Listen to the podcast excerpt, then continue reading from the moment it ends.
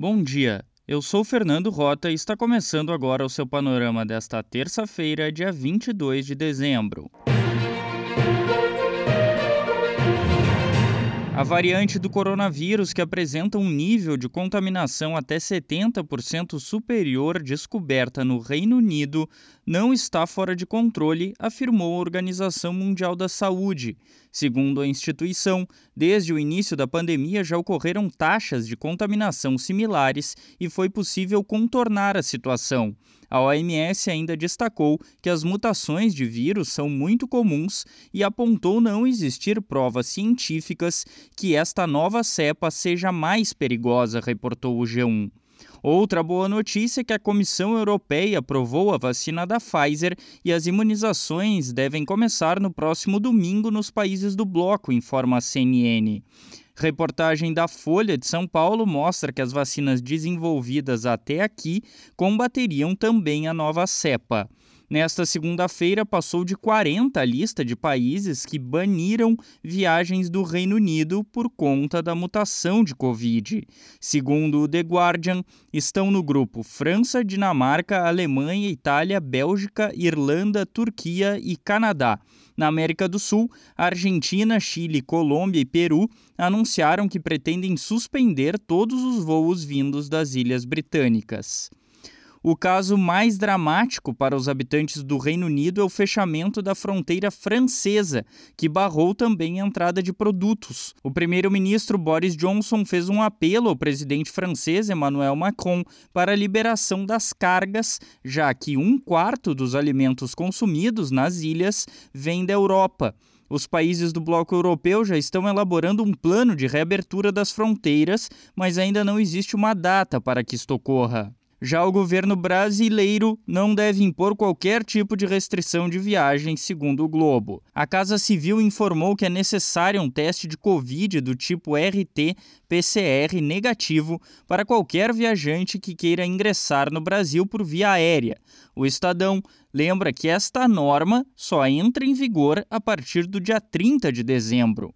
O Instituto Butantan anunciou que foi concluída a última fase de testes da vacina Coronavac, produzida em parceria com o laboratório chinês Sinovac.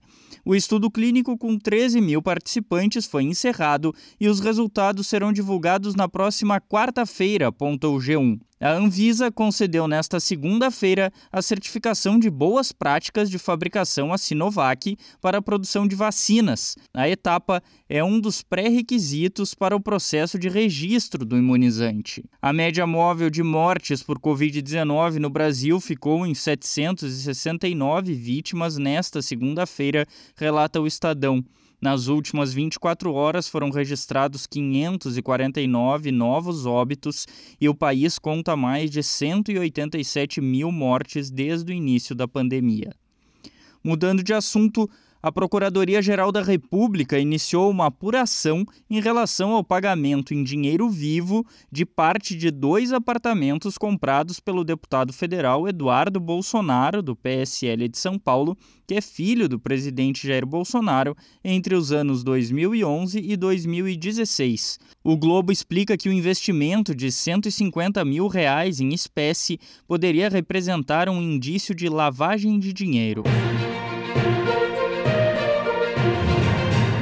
Pelo Brasil, a Câmara Municipal de São Paulo aprovou em sessão extraordinária o aumento de mais de 46% no salário do prefeito, do vice e dos secretários municipais. O prefeito reeleito Bruno Covas, do PSDB, passaria a receber R$ 35.462, um reajuste de mais de 11 mil reais.